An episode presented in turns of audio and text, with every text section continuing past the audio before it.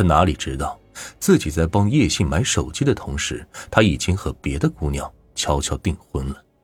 和叶信订婚的姑娘叫张娇，会同平村农场人，二十四岁。张娇初中毕业后就在农场商店承包了一个柜台做生意。两千年十月，张娇经人介绍认识了叶信，他根本不知道唐平和许燕的事情，叶信自然也三缄其口。就这样被蒙在鼓里谈了三个月恋爱后，在叶信的提议下，二零零一年一月。两人正式订婚了，然而订婚后，张娇发觉叶信反而没有恋爱时的开心劲儿了，总是一副心事重重的样子。他多次问叶信为什么发愁，叶信总是不肯说。只有叶信自己心里明白，一旦让许燕知道了自己瞒着他和别人订婚的消息后，不知道会引发什么样的轩然大波。纸终究是包不住火的，叶信脚踩两只船的事情。还是被许燕知道了。回想起叶信一而再、再而三的无耻欺骗自己，旧怨新恨顿时全部涌上心头。愤怒使得他不再软弱，他也给叶信下了最后的通牌：要么和张娇分手，要么赔偿自己的青春损失。一向以为能把女儿玩弄于股掌之间的叶信，第一次束手无策了。万般无奈的叶信只好使出太极拳的招数对付许燕，可此时的许燕已经彻底看穿了叶信的用心。既然叶信推三阻四，一再回避关键话题，许燕决定自己主动出击。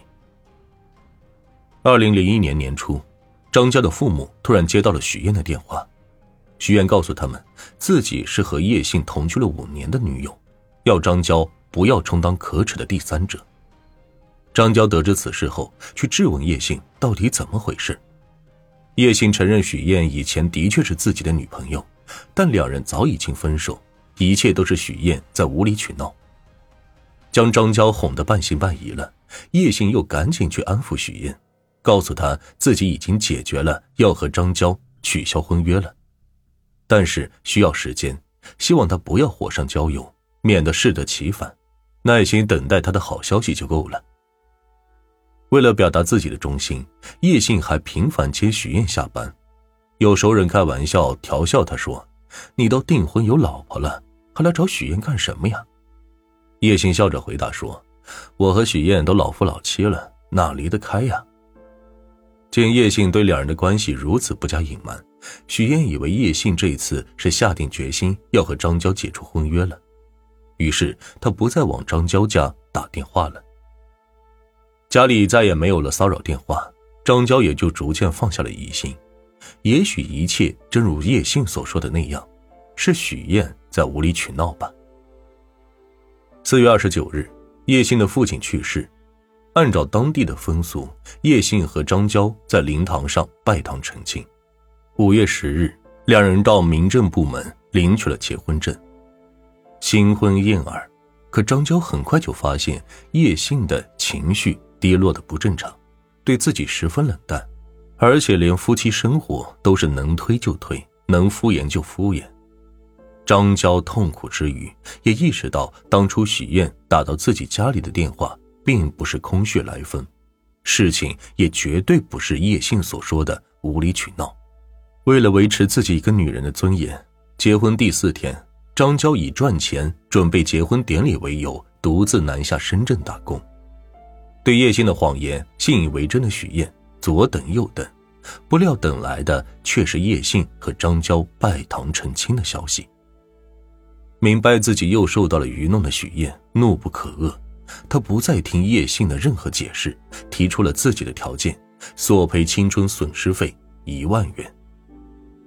叶信此时最怕的就是许燕把事情闹大，家里刚刚举行了丧事和喜事，已经是全县城的焦点了。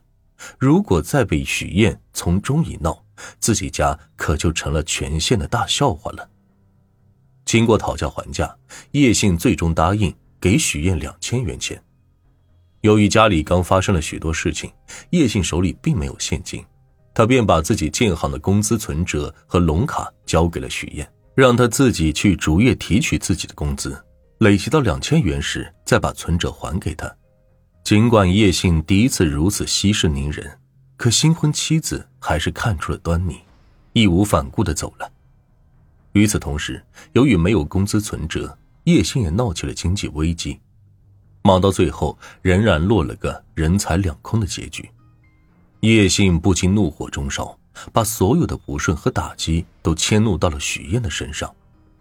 既然不让我好过，我也不能让你活得舒舒服服。深谙医道的叶信开始着手策划了。二零零一年六月十二日，叶信打电话问许燕要存折，许燕还是不肯。他强硬的口气使得叶信终于决定实施蓄谋已久的计划了。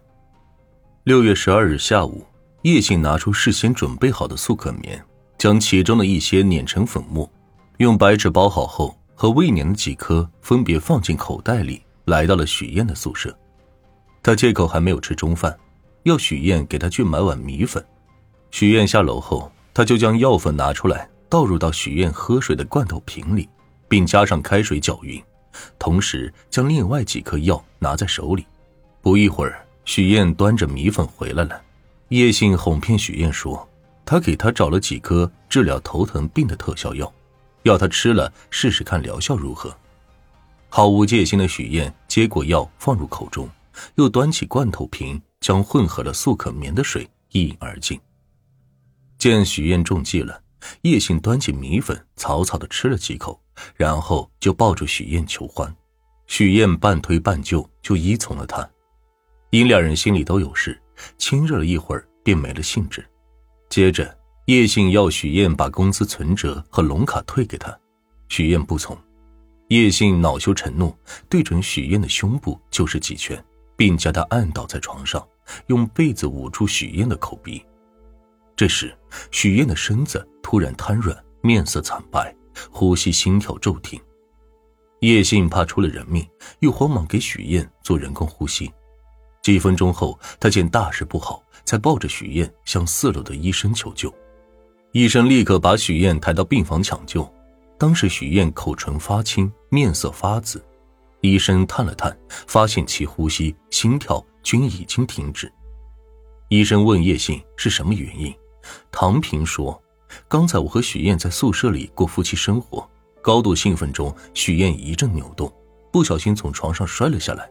我急忙去拉她，结果发现他已经不省人事。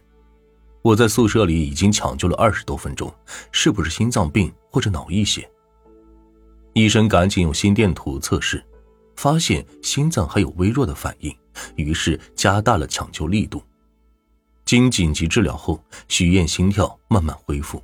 但呼吸一直没有恢复。趁医生在紧急抢救的时候，叶星又偷偷的溜回房间，将下过药的罐头瓶用自来水冲洗干净，整理了现场后，再次回到了抢救室。